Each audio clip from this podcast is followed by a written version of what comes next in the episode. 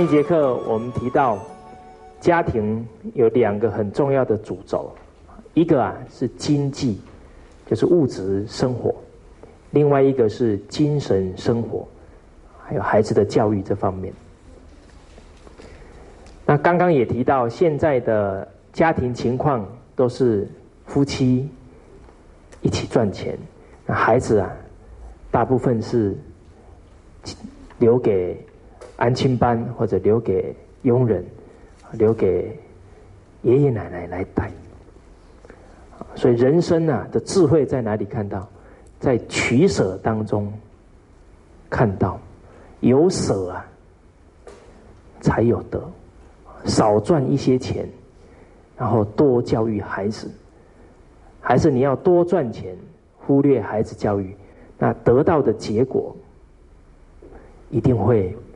不一样。我们看看上一代啊，现在五六岁、五六十岁的人，啊，跟我们现在二三十岁的人，啊，这两代啊，我们来比较一下。上一代的人很有责任心，很孝顺父母。那我们这一代呢？诸位朋友，您不要客气，直接讲。有没有上一代的这一些人生态度？那是进步了还是退步了？好，上一代有钱还是我们这一代有钱？这一代有钱。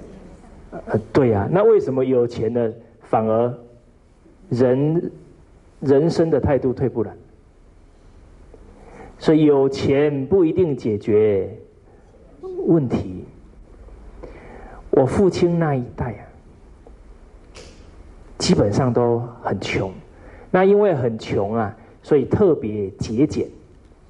记得小时候在吃饭的时候，剩菜都是谁捡呢？都是爸爸妈妈，因为他们已经很习惯不能糟蹋食物，所以生活比较拮据。第一个养成的勤俭的习惯，第二个生活越困难，人越懂得啊感恩。父母有爱兄弟姐妹，所以我父亲那一代，他们在念书啊，都不是父母催他们的，都是自己很积极主动，因为希望啊，透过自己在学问上有所成就，能够往后让父母过好一点的日子。所以你看。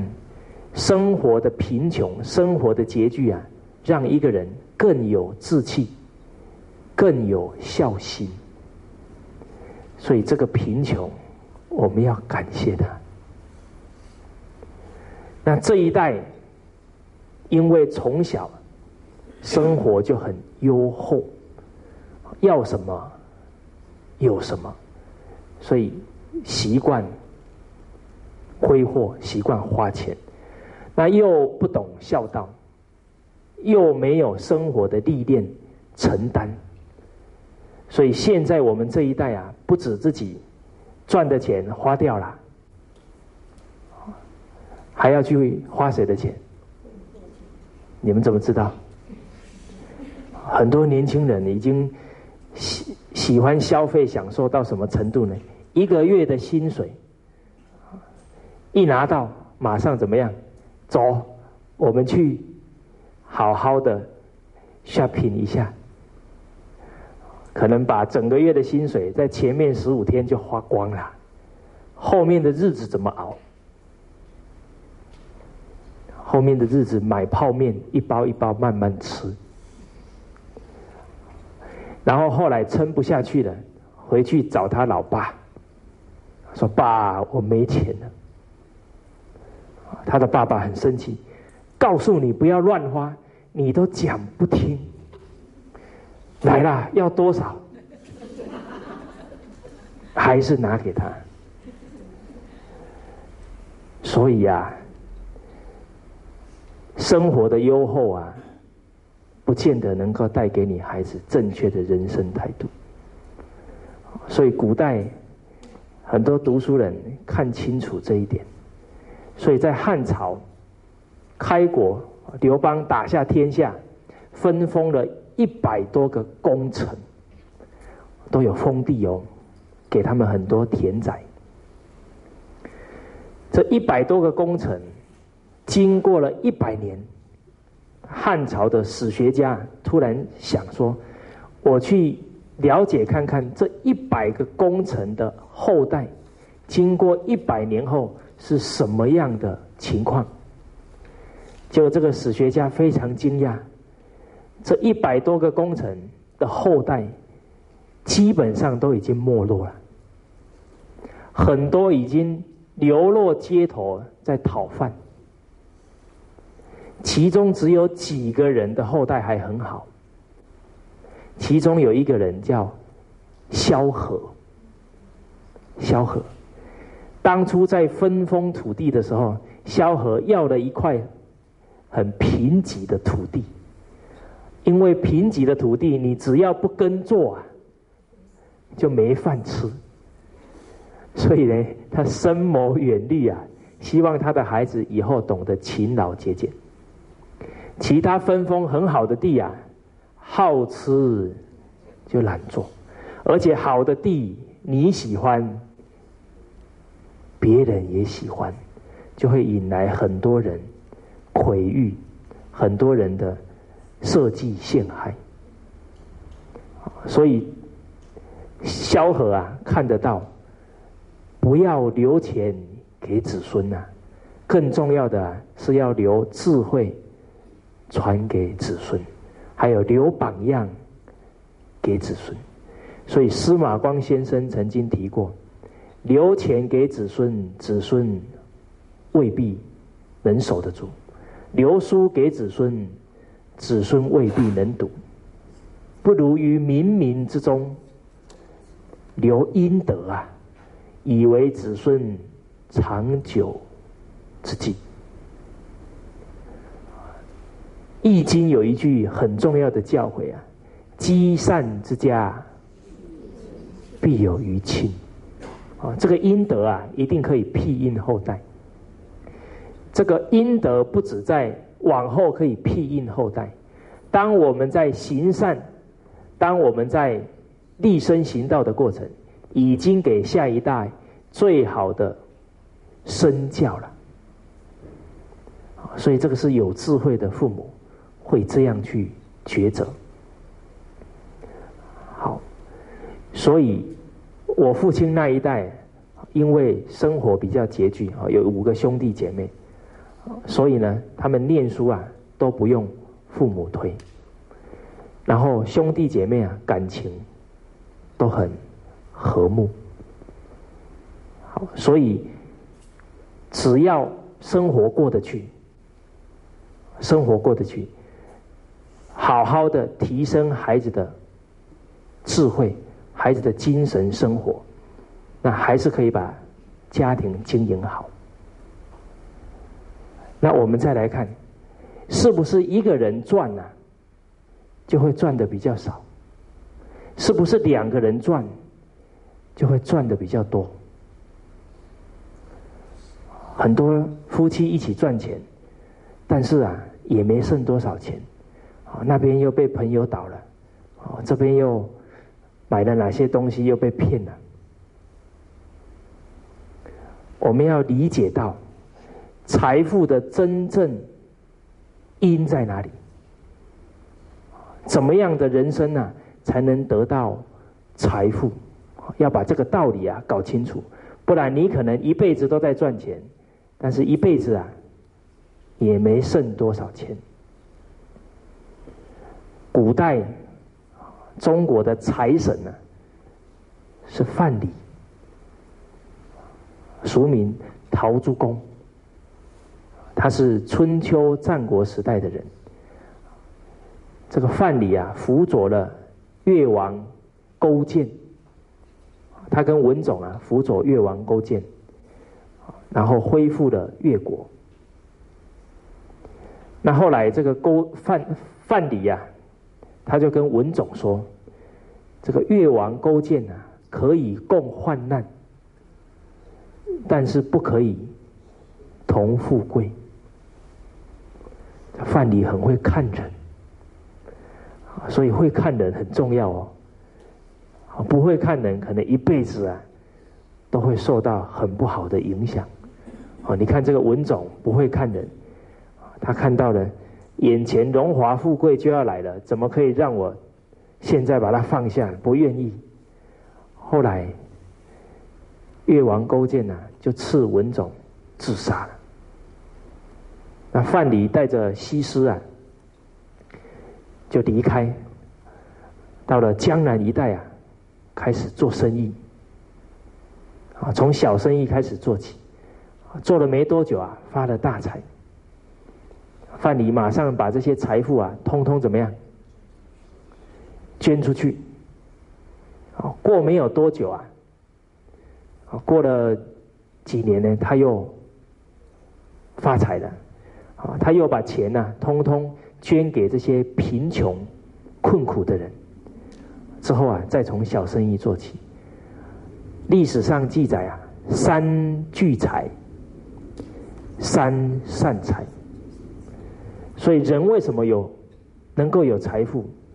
真正的原因呢，在他懂得财布施出去。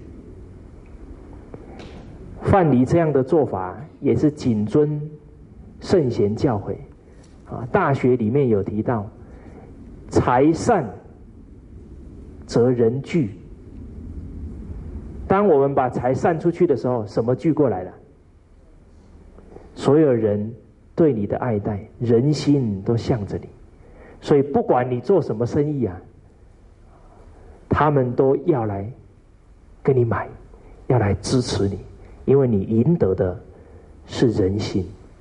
所以财散出去哈，不是没有了哈，不能看不到就是没有。它无形当中的影响力啊，只要遇到缘，就会起现行。所以我们分析财富有因有缘，才会结果。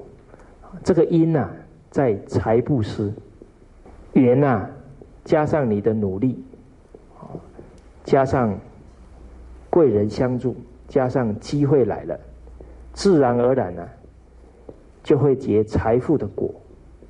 所以，经营家庭的财富，一定要如理如法去经营，不然呢，你一辈子的努力啊，到头来可能是枉然。我的姐姐，她怀孕的时候以后啊，就把她的公职工作啊辞掉了，很多的亲戚朋友啊，都觉得怎么样？很可惜，连她的婆婆啊，也常常跟她说：“你去工作啦，我来帮你带孩子。”但是啊，人生有舍有得，啊，所以她辞掉公子啊，就在我们家待产，啊，之后坐月子，到之后小孩都是自己带。我姐姐辞掉工作以后，就是我姐夫一个人赚钱。但是啊，我的姐夫越赚啊越多啊，好，越什么越赚越多呢？因为我姐夫拿给我姐姐的钱呢，我姐姐说我一个人在家带孩子啊也没什么用，常常都会拿给我。他说你呀，帮我拿去印印经书，做一些善事。所以我姐姐啊，懂得帮先生怎么样。不施财，所以他的先生越赚越多。有一次，他们夫妻一起出去买东西，那刚好啊，遇到大卖场开幕，可以抽奖。第一特奖啊，是一台轿车。我姐姐呢也写了一下呢，就把它放进去。过没多久啊，大卖场打电话来。他说：“蔡女士，你抽到了一台什么轿车？所以懂得布施啊，命里有时啊，终须有。不是你很多人去赚，就赚的比较多啊。你要懂得要种财布施的因下去。很多朋友说啊，那我又没钱，怎么赚？怎么种财布施的因？这个财哈，绝对不是只有钱而已啊！这个财布施包含内财跟外财。我们工作很努力啊，这是内财劳力，还有你的经验、你的智慧啊，这都属于内财布施。外财才是金钱跟财物，啊，跟物品，啊，这些都可以修财布施。那在财富在钱财的布施啊，是不是捐越多，福报就越大？不见得。我记得啊，曾经看过一个报道，有一对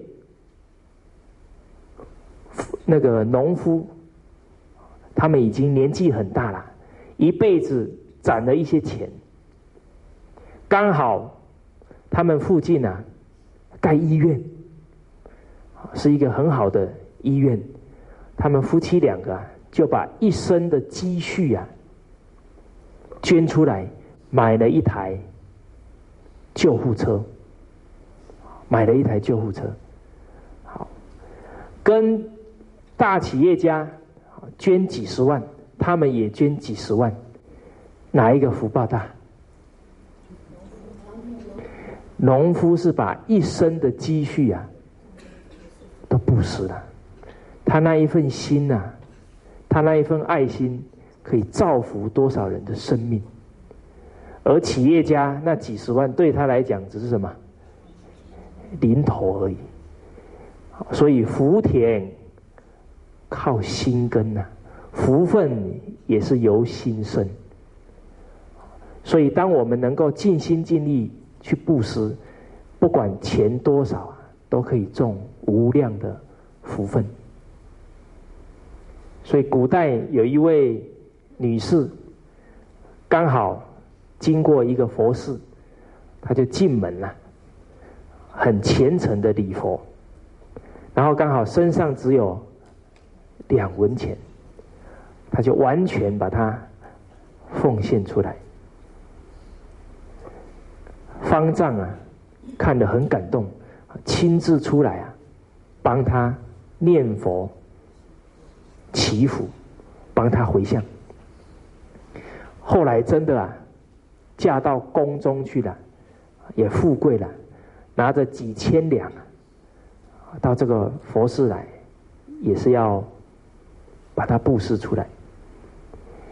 结果方丈没出来，找了他一个徒弟啊，出来帮他念经回向。这位女士就很好奇，之前。我才捐两文钱，这一次拿了几千两，那两文钱是方丈亲自帮我忏忏悔回向，可是现在捐几千两，居然只叫徒弟出来。啊，这位女士啊也很有智慧，她懂得去请教，把问题搞清楚，她就主动啊去找这个方丈，询问了为什么会。是这样的情况，这方丈告诉他：“你这两文钱呐，是发自你的真心，所以我不出来帮你回向啊，那对不起你了。那这一次你虽然拿了几千两啊，但是啊，你的心已经没有像那一次这么真切啊，请我的徒弟就可以了。所以一个人的福田呐，根源还在他的。”存心，所以我们只要有这一份心，常常懂得舍财啊，来救济他人，我们的福报啊，点点滴滴都在积累。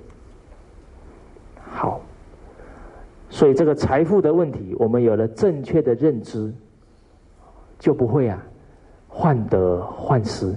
好，看到别人赚很多钱，你的心就怎么样？就忐忑不安啊！不需要，我们扎扎实实修我们的财布施，自然果报啊就会现前。那经济面解决了，接下来教育孩子这个问题，夫妻呀要取得好的共识。那当然，教育首重啊，以身作则。所以古代说的“三从四德”，那也夫义呀，妇听，就是当丈夫的人要有恩义，要有情义，要有道义，要做到恩义、情义、道义，就能给孩子当好榜样。对自己的父母有恩义，那孩子就懂得也要孝顺父母；对太太要有情义，太太跟我们一起呀，胼手知足，一起经营这个家庭都很不容易，要时时念着太太的这个恩情。太太有一个恩情啊，是我们这一辈子都报答不了。就是啊，帮我们怎么样传宗接代，这个使命很重大，不然我们自己做行不行？嗯，不行嘛。所以无人可以代替，我们要感恩。所以当当太先生的，每一次想到，就是我有太有这个太太帮我传宗接代。啊，当我们时时把这个恩德放在心上啊，夫妻会相处不好吗？那不可能。然后对孩子啊要有道义，一定要把孩子教好，这是啊为人父母的责任跟本分。那太太呢要适德、妇德、妇言、妇恭、妇容，太太要有德行。啊，假如太太没有德行呢，可能嫁到人家的家里哈，会搞得人家怎么样？哦，你们怎么知道？鸡犬不宁，啊，本来家里还没事啊，嫁过去就搞得啊乱七八糟，所以这个德很重要。所以孩子孝啊，儿子孝啊，比不上媳妇孝。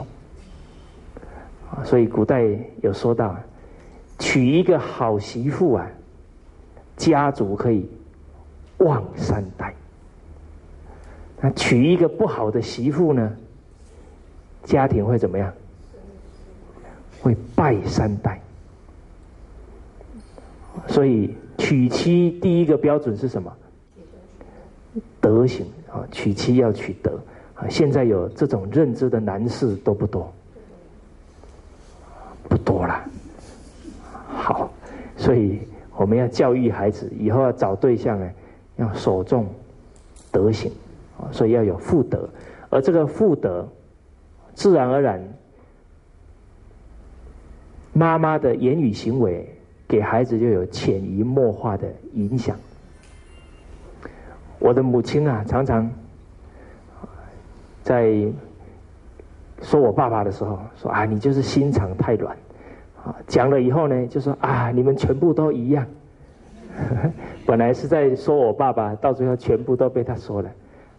我还要补一句，那你不是也一样？我记得小时候刚好回外婆家，啊，坐计程车回去，计程车司机啊技术不大好，在开一条小路的时候啊，是那个一个轮胎啊跑到那个水沟里面去了，那掉下去的时候，因为后那个排气管啊就撞到了水泥呀。就就松掉，所以后半路程呐，是这个排气管这样扣扣扣扣啊，这样到了我外婆家。结果我母亲呢就把车费拿给他，额外啊又拿了五百块给他。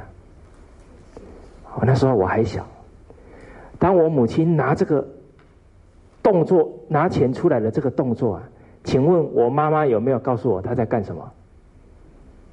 他没有，他甚至于不不知道他儿子在看，但是啊，我的大脑里面出现几排文字，啊，就是啊，妈妈觉得他们是劳力赚钱的人，很不容易。这一个修车的费用啊，一定会造成他家庭的负担，所以我们生活比较充裕啊，给他一些帮忙。所以我母亲那个动作啊，我很感动。所以母亲呐，一言一行啊，给孩子都是潜移 默化的影响。所以事后啊，因为我是后来啊，在讲课当中啊，突然回想到这一幕，那我打电话给我妈妈讲这一件事，她怎么样？她早就忘记这一件事情，甚至于根本不知道孩子都在学习，都在啊感动。哦，所以这个妇德，确确实实在一言一行当中都在影响小孩。再来复言，母亲的言语啊，什么时候开始影响小孩？在胎教的时候，母亲的言语假如很柔和，孩子啊在胎中感受就很舒服。母亲假如大嗓门呢？假如讲话很刻薄啊，这个孩子从胎里面就学习，所以我们常常到一些朋友家里面去，就觉得啊他们家在讲话好像怎么样，好像在吵架一样，哇，都很大声，那个就是一种习惯，所以讲话太大声，讲话刻薄啊，你的孩子都在学习。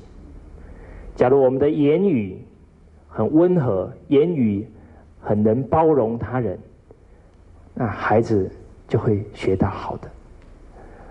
所以我回想到啊，我的父母啊，从来没有啊，在我们小孩的面前呢，讲过他哪一个朋友的不是。这个很重要哦。当为人父母啊。在孩子面前讲，哎，这个人很不好，那个人很不好，请问你的孩子学到什么？学到处处看别人不好，处处批评，会很傲慢。所以我们言语也要谨慎。再来复工啊，古代啊，女人呢会织衣服，会做很多家事。啊这个叫复工。那换做现代这个状况，女子还要不要去织那个 织毛衣啊？干什么？啊，比较不需要，因为现在纺织业比较发达了。好，那古代跟现代啊，整个家庭状况不一样，但是一个母亲要把家庭维系好。还是要有很多好的能力，比方说要把家里怎么样整理干净，那个孩子在整齐清洁的环境当中成长，他无形当中就会觉得东西就要擦干净，东西就要摆整齐。他假如看到东西乱了，他会不由自主怎么样，自己动手去摆好。好，除了这个整理家庭啊。还要能煮一些拿手的好菜，因为假如孩子跟先生啊都在外面吃，会有什么结果？会有什么结果？都在外面吃啊，家庭气氛不融洽，很少聚在一起。然后常常出去吃外面哈，外面的食物怎么样？又油又咸，所以现在什么疾病最多？心血管疾病。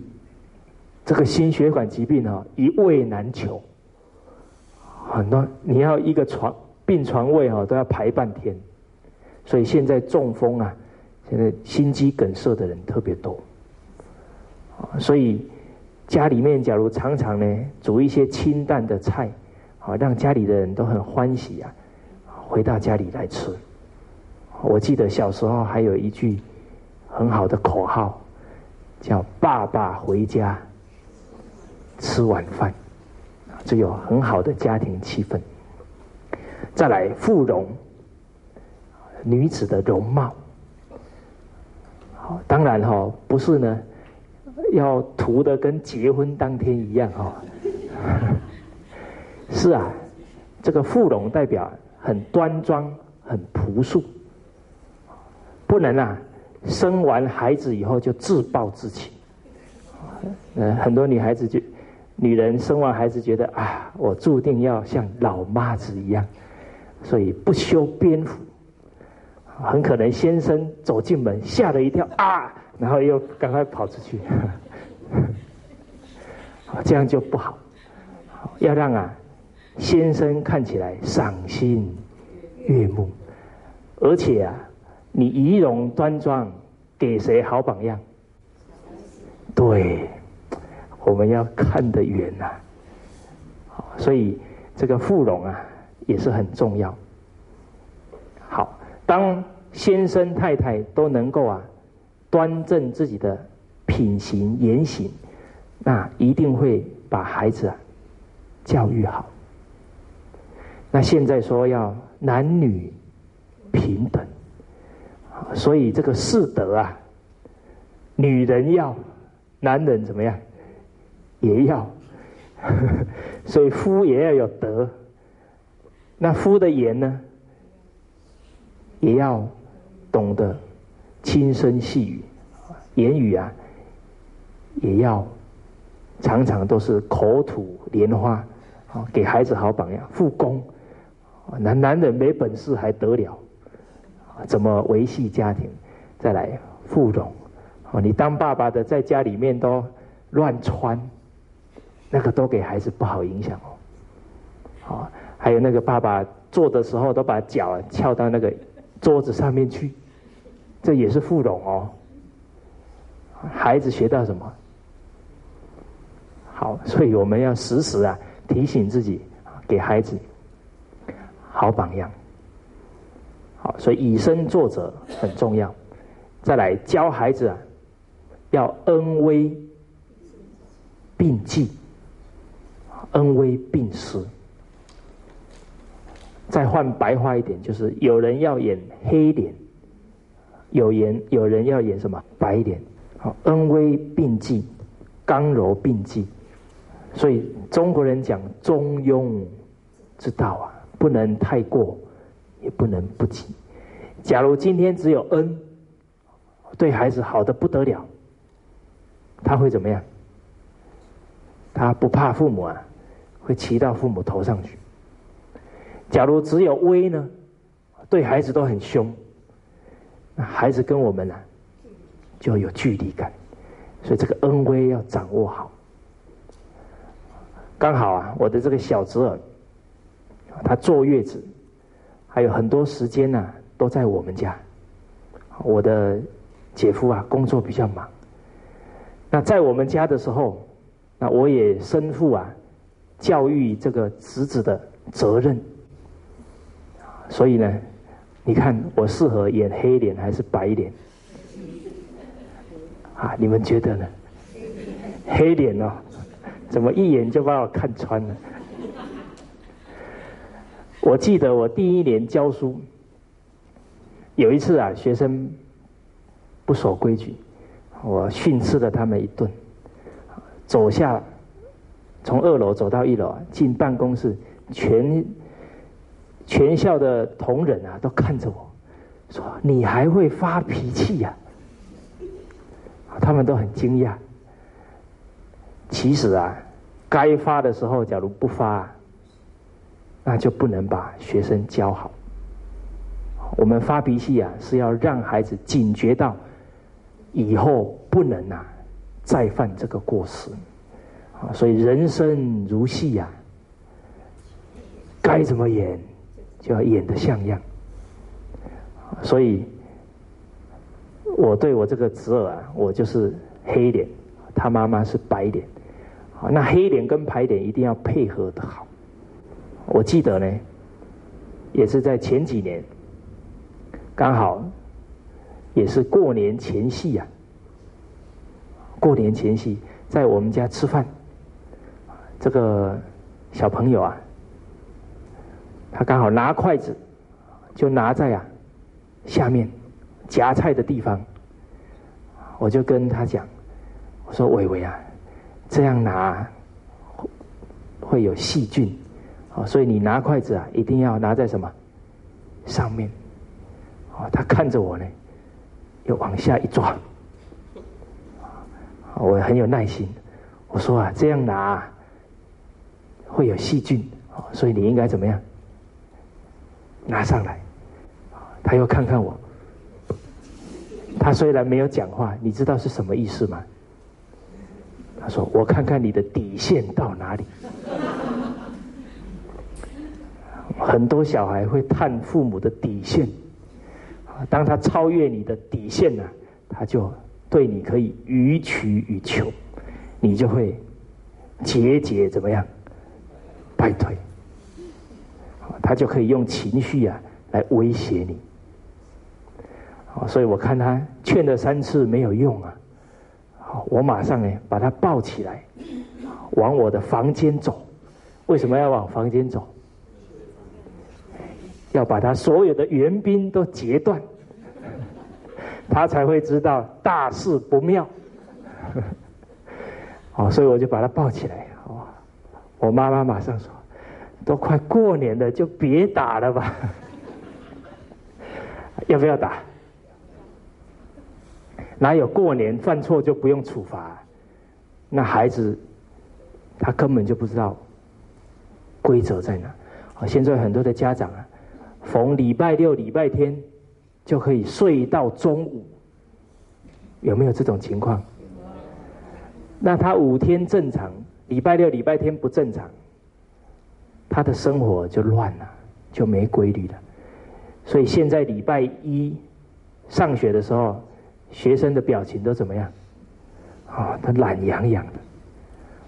所以规定的规则啊，不能因为任何情况而改变，不然孩子啊一定会好逸恶劳，一定会啊去往。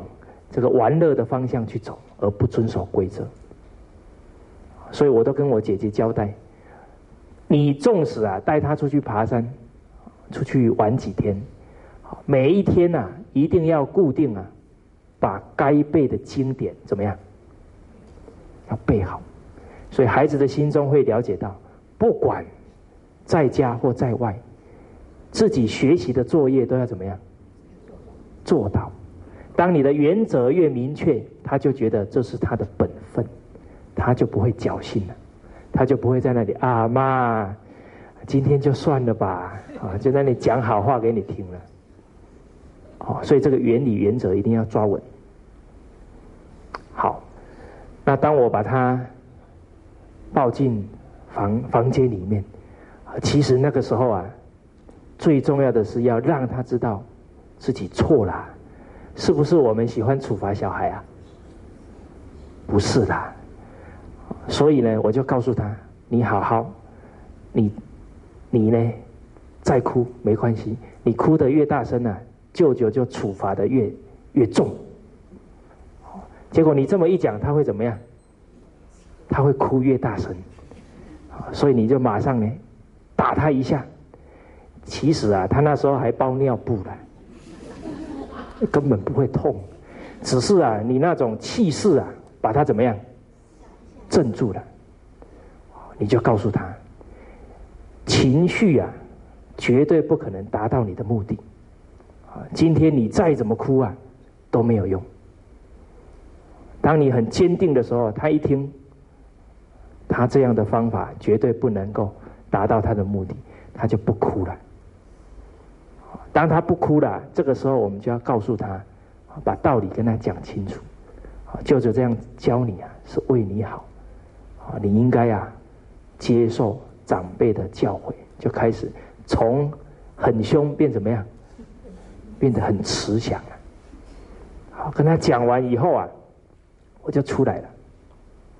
黑脸演完了，谁要上演呢？白脸要上演。所以我姐姐啊。就走过来，一走进来啊，那个孩子马上呢到他前面来，就抱着他撒娇。我姐姐马上呢，把他抓起来，说：“你刚刚犯了什么错？自己讲。”孩子呢不讲，又抱过来，他呢还是很坚持，啊，对着他儿子说：“刚刚犯了什么错？自己讲。”要让他记忆当中不是停留在舅舅处罚他，而是要停留在哪？自己呀犯了什么过失？讲完以后，我姐姐啊就跟外甥讲。去跟舅舅道歉，哦，还要他来跟我道歉，所以这个就是把这个机会教育啊做的很好的什么结束。很多父母教孩子啊，只是处罚完，啊，情绪发泄完，都没有做收尾的动作，所以孩子的记忆当中就觉得我爸爸的脾气很不好，我妈妈的脾气很不好。所以这个恩威并济啊，黑白脸的搭配啊，要谨慎。那现在黑脸啊，有没有人在演？现在的父亲愿不愿意演黑脸？不愿意啊。为什么现在父亲不愿意演黑脸？因为他们工作很忙啊。觉得对孩子怎么样？愧疚啊！难得跟孩子相处啊，都希望看到孩子的笑脸。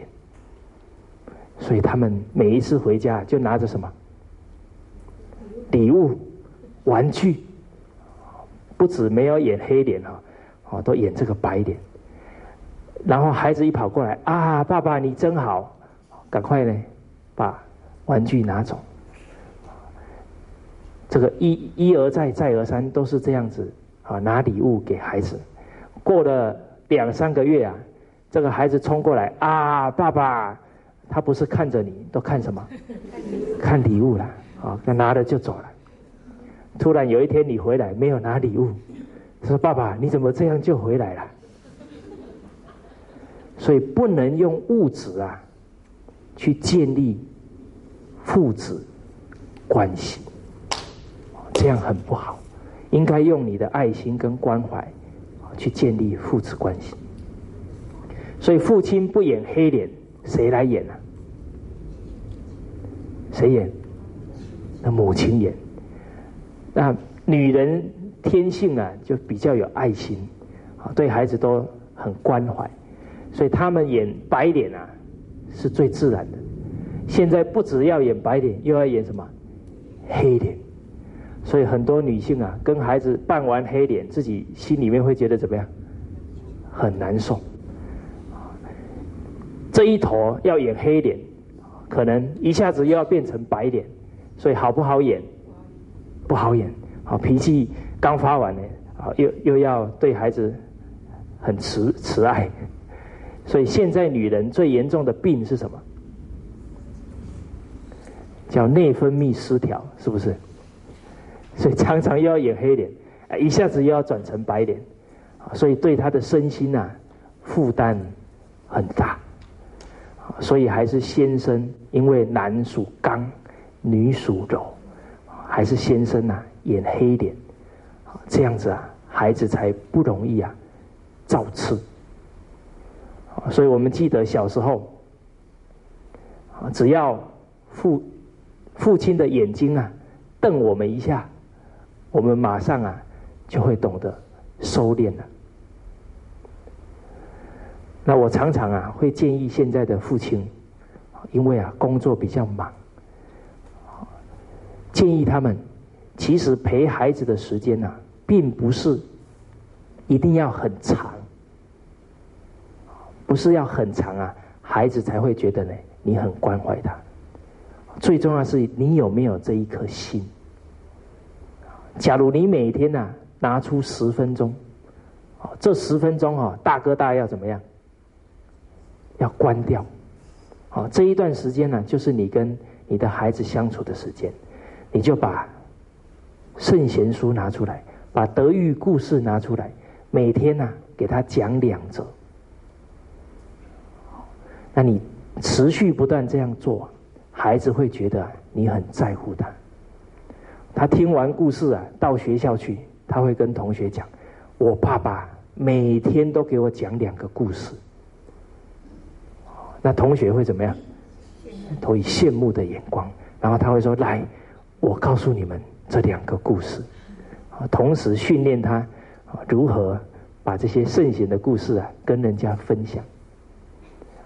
所以重最重要的是你有这一颗心。好，这个是能把孩子教育好。那刚刚我们提到五伦关系呀，就是这个夫妇关系最重要。那夫妇正，五伦呐就正了。所以一门深入，这一门啊，掌握了道德的纲领，而《弟子规》啊，就掌握了道德的纲领。所以我们学习啊，先从《弟子规》这一门去深入。那如何深入呢？深入要做到解行相应，理解之后啊，一定要去落实。你去力行啊，就会帮你更体会到圣贤道理，好，体会的越深，解的就越深，解的越深呢，你行的又越扎实，啊，所以解帮助行，行又帮助解，所以我们学一句啊，一定要懂得赶快去力行。那常识熏修，常识是指。时时刻刻，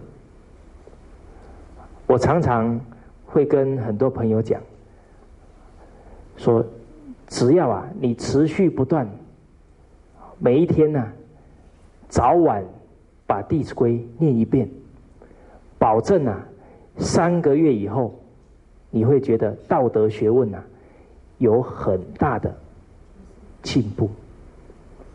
三个月。好，这一帖药啊，目前吃的人呢，效果都很好。你们要不要吃吃看？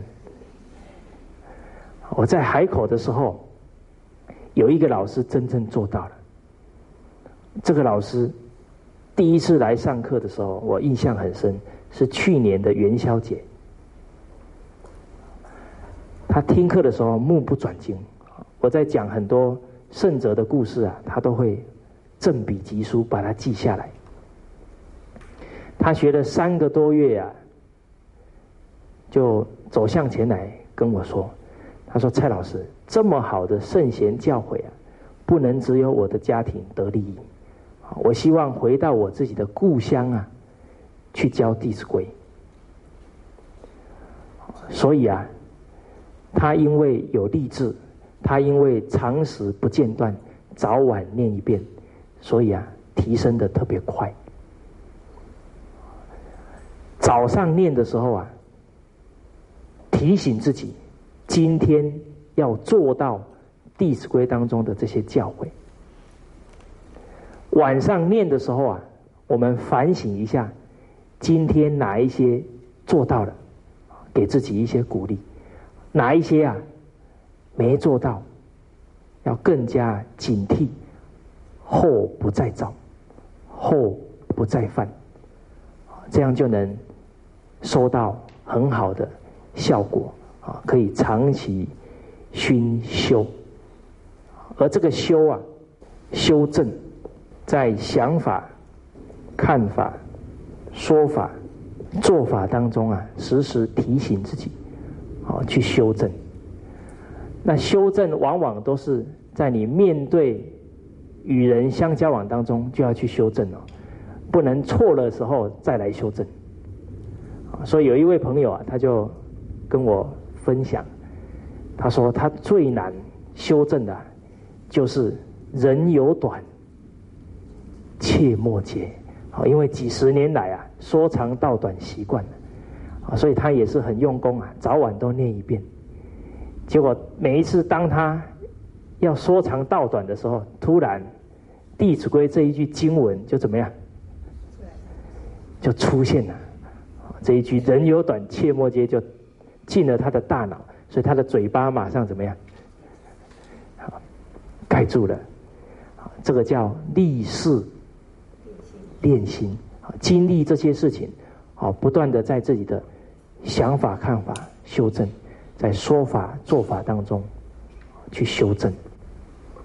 好，所以我们提到了整个学习的态度，包含第一个要立志，第二个要力行，第三个。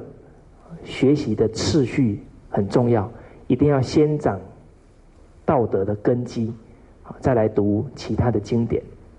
啊，第四个，学习的方法要能一门深入，常识熏习。那我们有了正确的态度，啊，接下来呢，我们要进入啊《弟子规》的学习。那。学《弟子规》，一般的人啊，听到这个“弟子”啊，他会有错误的认知，觉得是谁学的？小孩学的。其实这个“弟子”不是指小孩，这个“弟子”是指啊，圣贤人的学生都叫弟子。这个“规”也是会意字，左边一个“夫”。右边一个见，叫大丈夫的见解啊。当然，大丈夫的见解一定是随顺圣贤教诲，也就是人生的真理来做事、来处事、待人。所以，《弟子规》啊，我们来学，才能把孩子教好。所以，教儿教女啊。先教己，要把儿女教好啊！首先要提升自己，自己先学好，这样才能够啊，当好身教的工作。好，那我们翻到六十页。